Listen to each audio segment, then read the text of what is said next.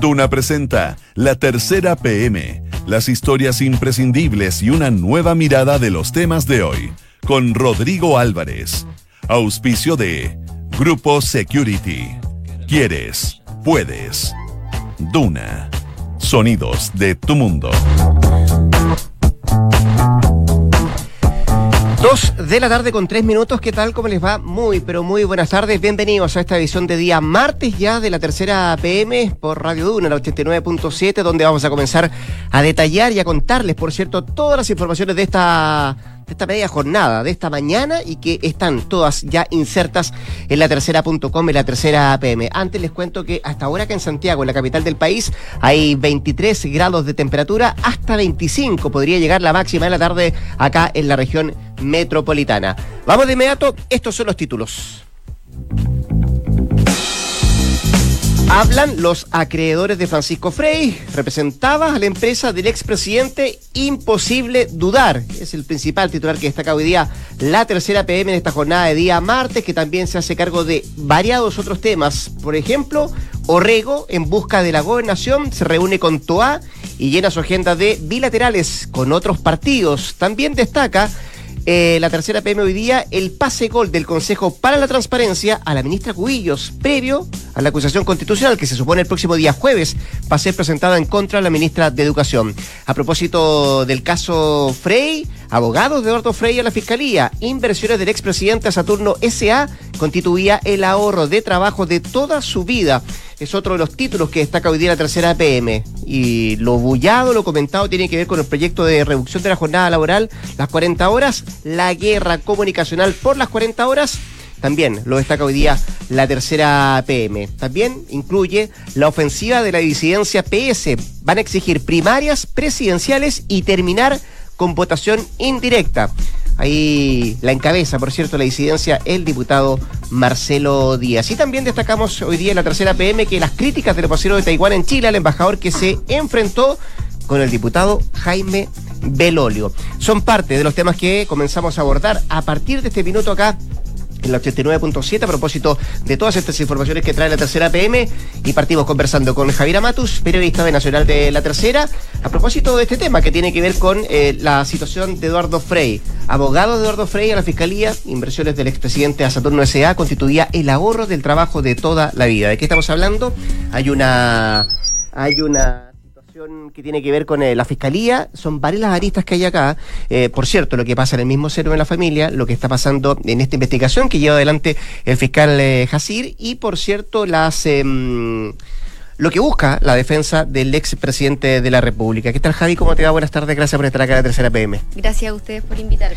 Teníamos dos títulos de la tercera PM hoy día relacionados con Frey, pero vámonos por este, que tiene que ver con eh, esta especie de, podríamos hablarlo de una biografía, de un currículum, de un antecedente histórico eh, que presenta los abogados que están representando al expresidente Frey ante, ante el fiscal Jacir que da cuenta de qué? De hechos, da cuenta de historia, da cuenta de, currículum. ¿Qué, le incluye este, este texto que se presenta en la Fiscalía? Da cuenta de varias cosas. Eh, lo más importante, creo yo, es el tema de la revocación de, poder que eh, se hizo por parte del directorio de la empresa que tenía, que tiene el presidente el expresidente Eduardo Frey, cuando se dan cuenta de una serie de maniobras que habría realizado su hermano Francisco sin el consentimiento de ellos. Entonces acá, para, para argumentar, fundamentar por qué eh, se revoca este poder a, a su hermano, eh, primero explica desde un principio cómo nació la empresa en el fondo y cuál era la importancia que tenía esta empresa, Saturno S.A., para el mismo presidente Frey. Hace historia, es decir, muestra la historia de cómo fue la relación, de cómo nace justamente la empresa Saturno, de dónde salen los dineros eh, para formar esta empresa. Claro. E, e, esa es la historia que se muestra en este papel. Esa es la historia que se muestra en este papel y que y, y lo más importante creo yo acá es que eh, esta era una empresa que él ocupaba eh, como para poder ir manteniendo sus inversiones, pero que la idea era no mover mucho. En el mm. fondo, no, era eh, necesario hacer mucho movimiento, lo dice aquí el mismo escrito, pero se dan cuenta en julio de este año que se habían hecho un montón de movimientos por parte de su hermano, que según dice el mismo documento, ellos lo habían nombrado como el gerente y el administrador de empresa Saturno S.A., pero nunca supieron que él había hecho todas estas cuestiones hasta que se dieron cuenta porque eh, probablemente no lo dice el escrito, pero eh, había muchos compromisos de, firmas de pagarés, de, deudas con, con factoring, mm. que, ellos no sabían que, su hermana lo, había hecho en el fondo. Eh, quiero entender que estaba en total y absoluto desconocimiento Eduardo Frey de esto. Eh, y tampoco se sabe la fecha cuando empezaron estas, estas acciones que llevó adelante Francisco Frey. ¿No está claro? Sí, hay alguna, hay alguna claridad porque para que entendamos un poco cómo, cómo nació esto. O sea, esto parte de una autodenuncia primero que presenta eh, Francisco Frey a la Fiscalía el 16 de agosto. Posterior a eso, se presenta este escrito por parte de los abogados de Eduardo Frey, donde se explica cómo se constituyó la empresa Saturno, que fue la defraudada en el fondo, eh, por la empresa de Francisco Frey que se llama eh, Almadena. Y posteriormente a eso hay un tercer escrito que ingresa al Ministerio Público, que es una segunda autodenuncia que, que, entrega Francisco Frey con más maniobras que él hizo, fraudulenta.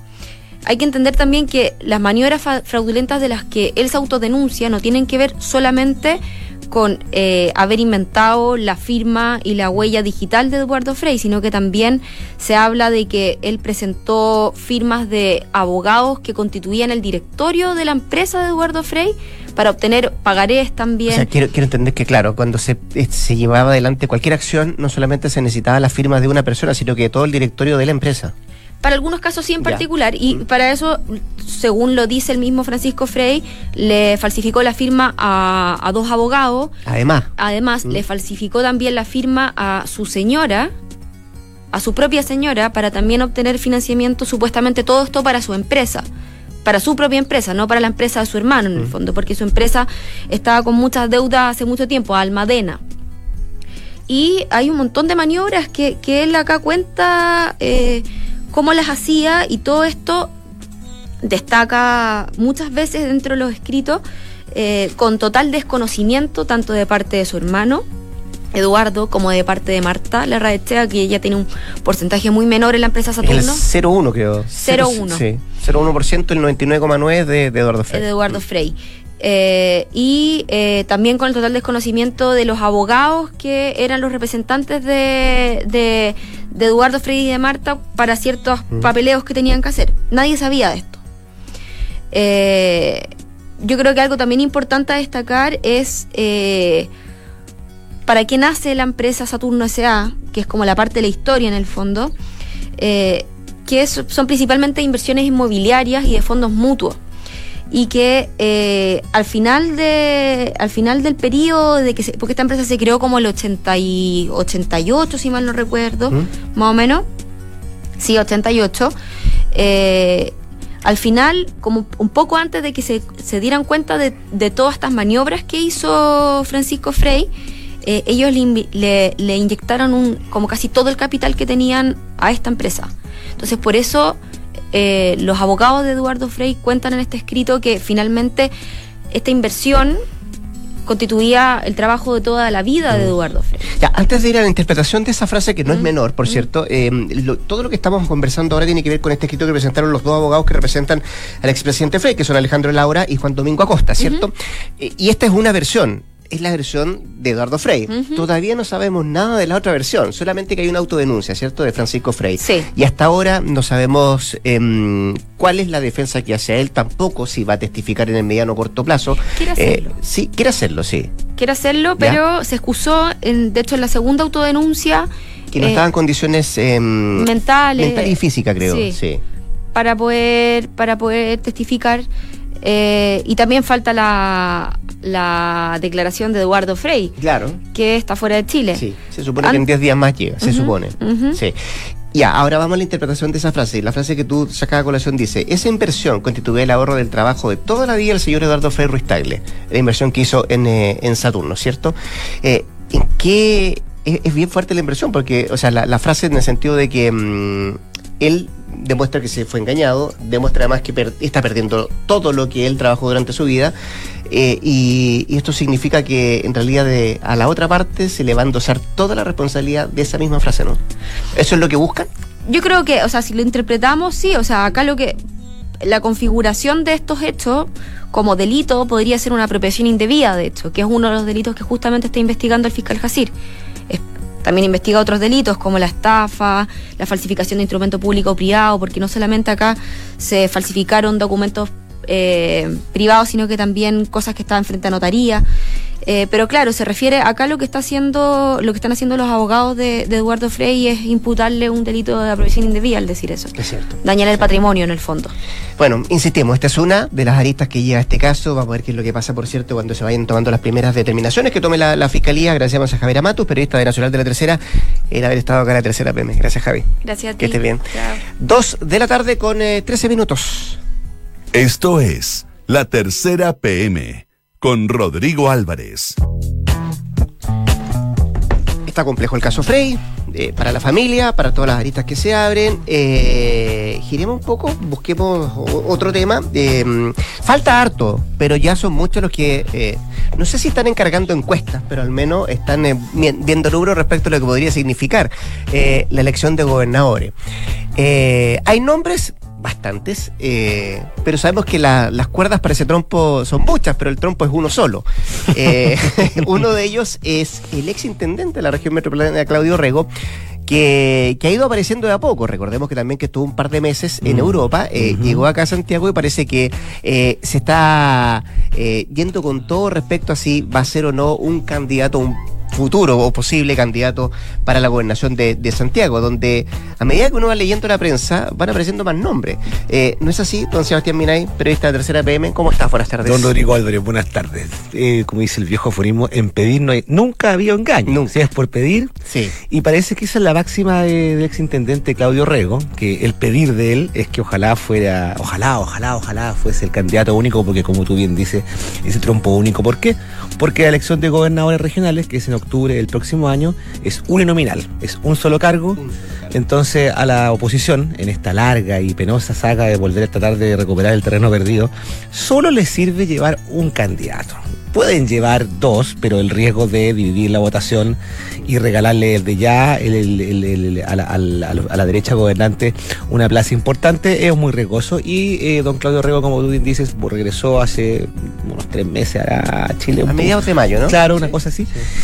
Claro, ya ha estado silencioso, pero ha estado más inquieto que niño con, con Ritalin. Sí, sí, sí. Oye, si se ha juntado. Eh, eh, su máxima es tratar de, como me decía un, conocido suyo hoy día, no lo puedo echar al agua, me decía tejer y tejer y tejer lealtades. Recordemos que Claudio Rego fue candidato a las primarias eh, presidenciales oficialistas por allá, por el año para la, para, la última candidatura a presidente Bachelet. Sí. Con un resultado discreto. Él después hizo un mea culpa que a lo mejor su campaña era un poco, eh, pecó de tener un tinte un poco conservador o, medio confesional y pues tal vez por lo mismo él estaba jugando a expandir su frontera. Y él venía saliendo de la alcaldía de Peñalolén. Exactamente. Tiene una gracia Claudio Rego porque eh, mientras en, el Congreso la democracia cristiana con el resto de la oposición se llevan como el perro del gato, esta relación bipolar que un día se aman, otro día se odian.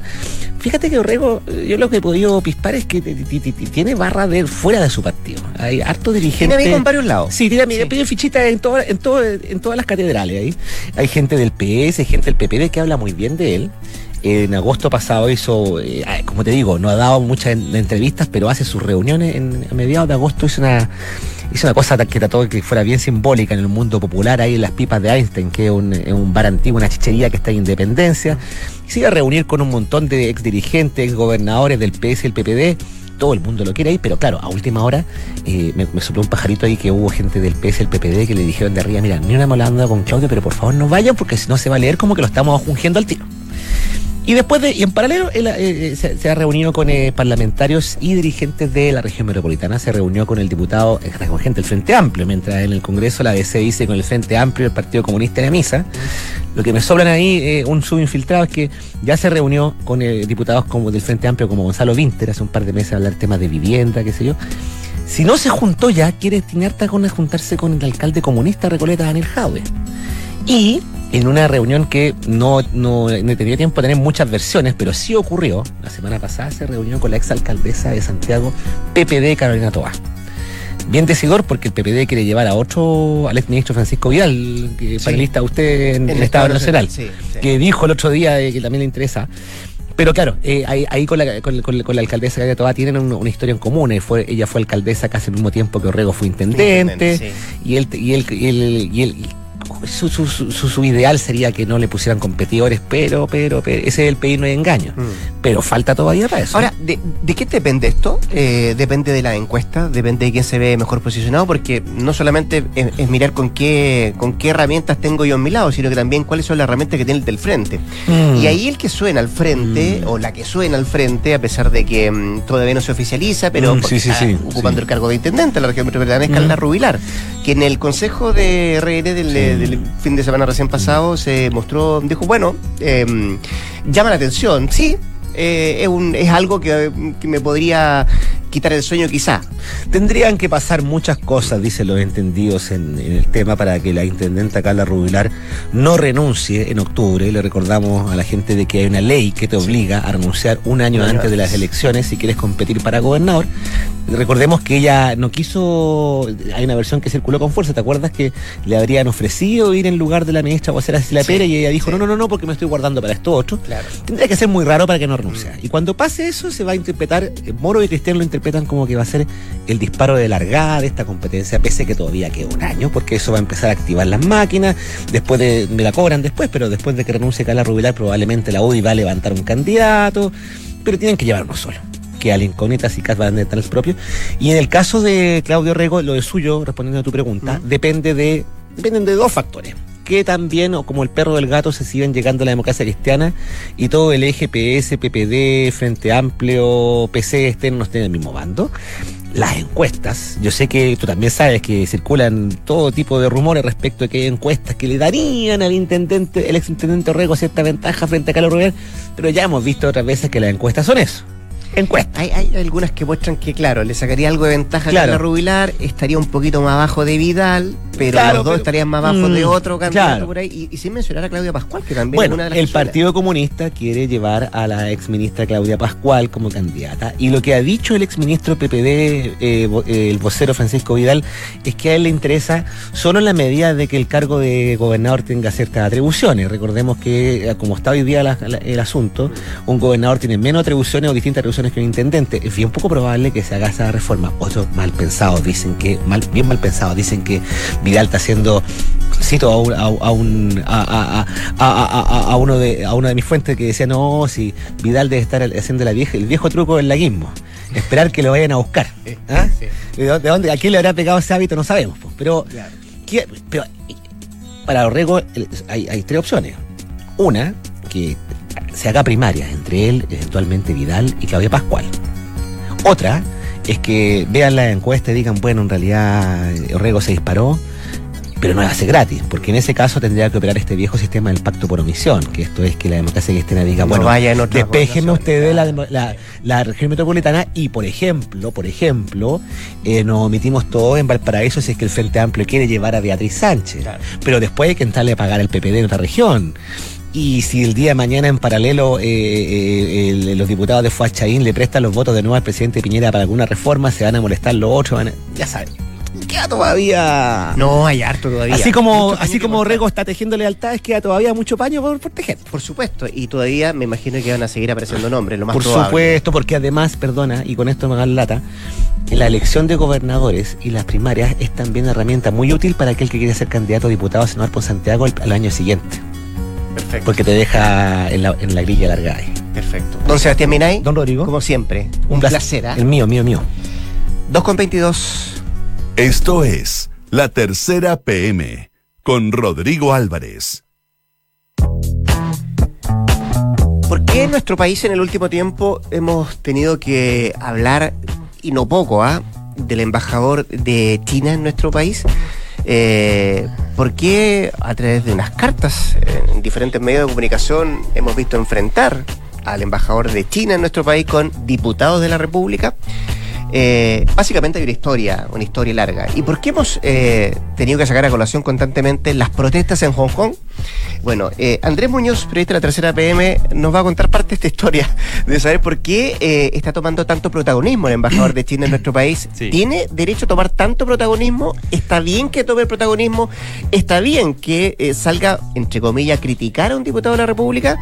¿Cómo te va? Buenas tardes. Muy bien, a ti, Rodrigo. Bien, bien. ¿Todo bien? Sí. Qué bueno, qué bueno. Sí, bueno.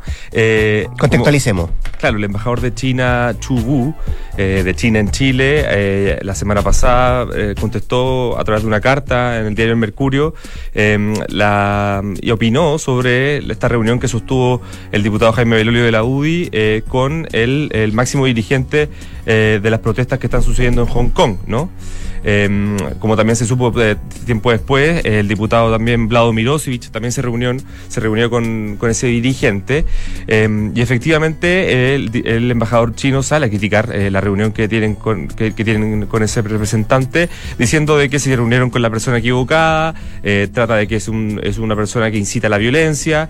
Eh, y también dentro de esa carta que publica criticando la, la reunión del diputado Belolio, dice que algo así como que mejor se preocupe de su distrito, ¿no? Al diputado. Lo, llama a preocuparse menos de los temas internacionales y más de su distrito.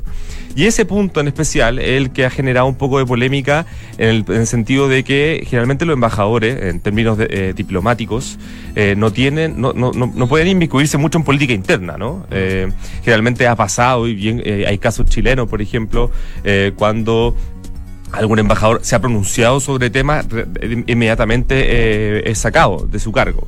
Por ejemplo, el, el caso de... O se le llama consulta. eh, Claro. O se le llama consulta, Sí, exacto. sí. Se le llama consulta y se ve, es- y se ve qué pasa. Ahora, Eh, pero en este caso en lo particular, eh, no es el único episodio que hemos visto ser protagonista el embajador de China. ¿Te acuerdas cuando estuvo Mike Pompeo acá también? Sí. Y también fue protagonista, también criticó la visita, bueno, esto a raíz de la guerra comercial entre Estados Unidos Estados y China Unidos y. China, claro. Criticó la, la, la crítica de Pompeo y también cuando estaba la discusión del litio, ¿no? Claro. Eh, y también, eh, algo que no se ha mencionado, eh, el embajador, eh, yo en la tercera PM pudimos pu- publicar, en, si no me equivoco, a fines del año pasado, a comienzos de este año, eh, cómo, de qué se trataba el lobby chino, ¿no? En el Congreso, específicamente.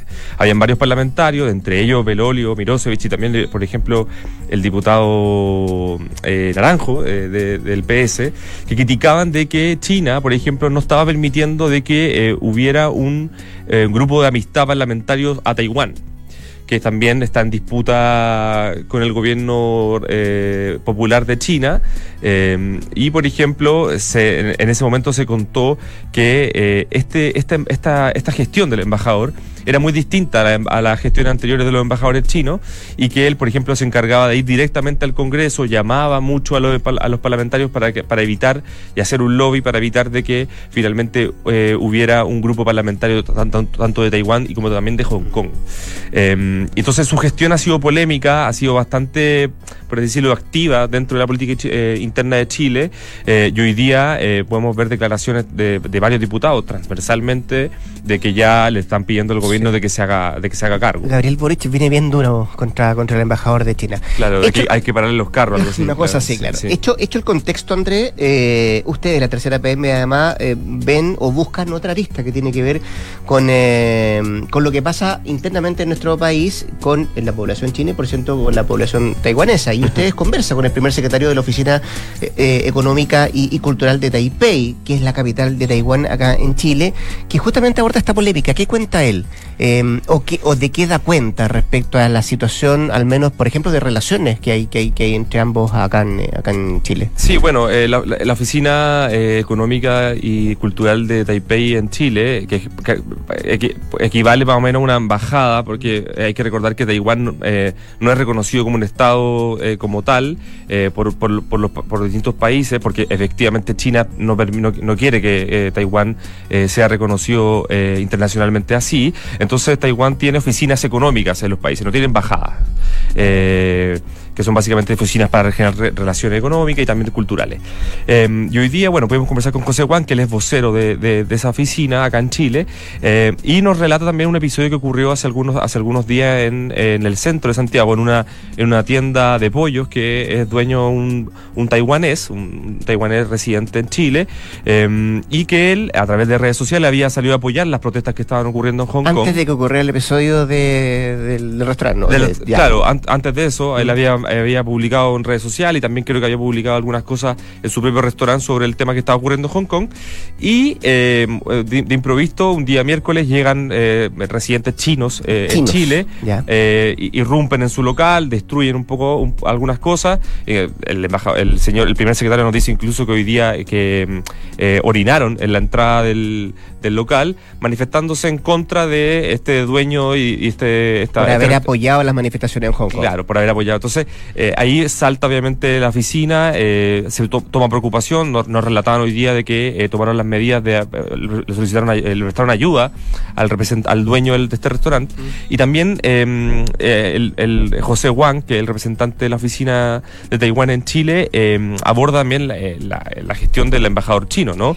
Diciendo que él no, él no haría eso, que tomar partido y, to- y opinar de la política interna es algo que no se debe hacer. ¿Él, él le responde a usted si este es un hecho, un caso puntual, lo que ocurre con este, con este local, o, es algo que efectivamente se da con que hay un nivel de tensión entre las dos comunidades acá en Chile? Sí, sí, no- no- relata que, hay que está, está, está muy, muy tensa la, la relación entre las dos comunidades eh, en Chile, tanto la taiwanesa eh, y la china. Eh, efectivamente, este es el único caso reportado, pero eh, José nos, nos- nos decía de que, claro, están tratando de ver si es que han habido más eh, situaciones eh, en el centro de Santiago, que es donde efectivamente están conviven y viven eh, eh, principalmente estas dos comunidades eh, en Chile. Entonces, eh, hay una preocupación de, de las autoridades por el, por el tema eh, y claro, ah, tanto lo que está haciendo el embajador chino como lo que está ocurriendo con, con las comunidades eh, está tomando preocupación en Chile. Sí. Eh, bueno, es un caso complejo, vamos a ver qué, cuánto escala esto, pero quería preguntarte antes, antes de despedirte, Andrés, eh, la última. eh, ¿Y en el gobierno cómo miran esto? Eh, porque uno puede decir, bueno, efectivamente es imprudente que el embajador de China critique a un parlamentario de- del país. Eh, y no se cuestiona, por ejemplo, la, la agenda del, del diputado Belolio de, algunos dicen, privilegiar, por ejemplo, su, su, su agenda personal por sobre eh, la postura de política exterior que tiene el país. Claro, sí, bueno, hay crítica Belolio, eh, en menor medida, pero claro, el gobierno hoy día tengo entendido de que eh, durante hace muy poco eh, habló el canciller Rivera, Teodoro Rivera en la moneda eh, y tomando un poco diciendo llamando un poco la calma diciendo de que efectivamente hay un, hay un tema no menor eh, lo que está ocurriendo en Hong Kong y en China y que Chile eh, mantiene relaciones económicas eh, desde hace mucho tiempo con China y que efectivamente hay que tener cuidado con, con lo que con lo que se expresa. No habló de, de si se va a llamar a consulta de si van a pedir de que llame a consulta al embajador o nada pero no especificó pero evidentemente un tema que va a tensionar ahora a la Cancillería Don Andrés Muñoz, periodista de la tercera PM, como siempre un millón de gracias. que esté muy bien Igual tú. 2 con 30.